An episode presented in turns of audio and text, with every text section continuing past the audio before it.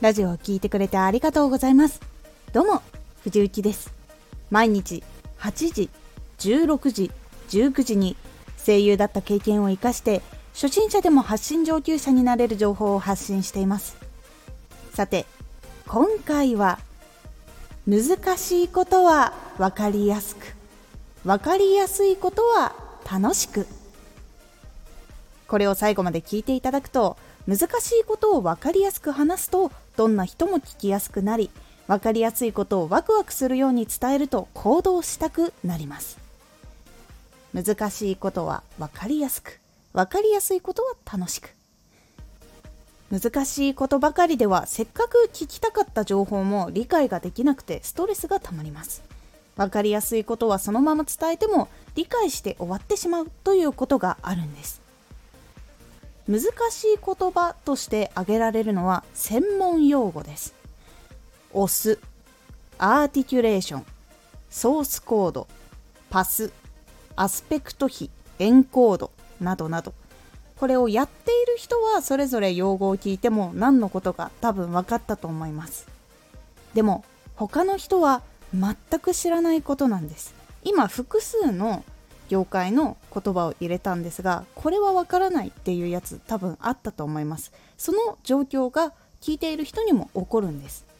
なのでこういうことを使わないで説明するっていうことが結構伝わりやすくなる分かりやすくなるポイントになります。他にも勉強をちょっとずつ積んでいかないとわからないことっていうこともあったりするのでそれを分かりやすく説明するっていうことも大事になるので気をつけましょう。そして楽しく伝えるということはやるとどんな未来が来るのかっていうことを伝えたりして行動すると自分の未来が良くなったりワクワクすることがイメージできるようになったりすると行動を起こしやすくなります。自分もそうじゃありませんでしたか？いろいろ見てあこれやったらいけるんだよしやろうってなった瞬間とかあったと思います。こういう感覚を持ってもらえることも大事になります。簡単なことっていうのはついつい理解していても行動できないっていうことが結構多いので楽しいことがあるとかやる気が出るっていうことがイメージできたり自分の中から湧いてくると実際に行動を起こすっていうことが多くなるのでそのように伝えることができるようになるのが大事になってきます。今回は難しい言葉は分かりやすくそれ以外でも難しいと感じることは分かりやすくそして分かりやすいことは楽しくっていうことをお話ししてきました。これを使ってるインフルエンサーの人はすごく多くいます。図解でやってる人もいれば文字でやってる人もいればラジオでやってる人もいれば YouTube でやってる人もいます。もちろん自分が届けたい人のレベルっていうのを決めている人もいると思うのでその人たちのレベルによってどこまで噛み砕いて話すかっていうことは変わっていきます。でも楽しく伝えるっていうことはやっぱりどんな人でも共通するのでそのイメージができるっていうのを付け加えれるようにするのが大事になってきます。で実際に楽しく伝えるってどういうことかなっていうところもあると思います。これは自分に合うやり方とかが結構すぐに見つかったりしないことが多いのでいろんな人のブログとかツイッターとかラジオとかを研究するのが結構いいです。自分が読んだブログとか聞いたラジオであこれすぐ行動したくなったっていうのがあったらそれを思い出して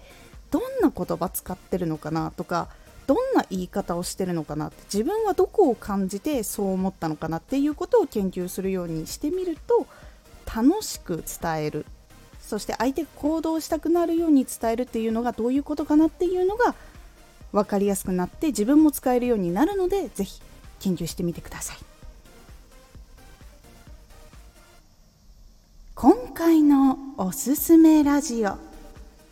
ものの見方をガラリと変えると人生が変わる。物の見方がガラリと変わると自分の行動考えそして生活にまで影響がいってどんどん変わっていくので今まで見たことのないことを見ることができたり体験できないことを体験できたりします。このラジオでは毎日8時16時19時に声優だった経験を生かして初心者でも発信上級者になれる情報を発信していますのでフォローしてお待ちください。次回のラジオは自分の価値をしっかり意識しようです。こちらは自分の価値っていうのを書き出してって細かくちゃんと把握をした方がいいよというお話になっています。毎週2回火曜日と土曜日に藤雪から本気で発信するあなたに送るマッチョなプレミアムラジオを公開しています。有益な内容をしっかり発信するあなただからこそ収益化してほしい。毎週2回。火曜日と土曜日。ぜひお聴きください。ツイッターもやってます。ツイッターでは活動している中で気がついたことや役に立ったことをお伝えしています。ぜひこちらもチェックしてみてね。コメントやれた。いつもありがとうございます。ではまた。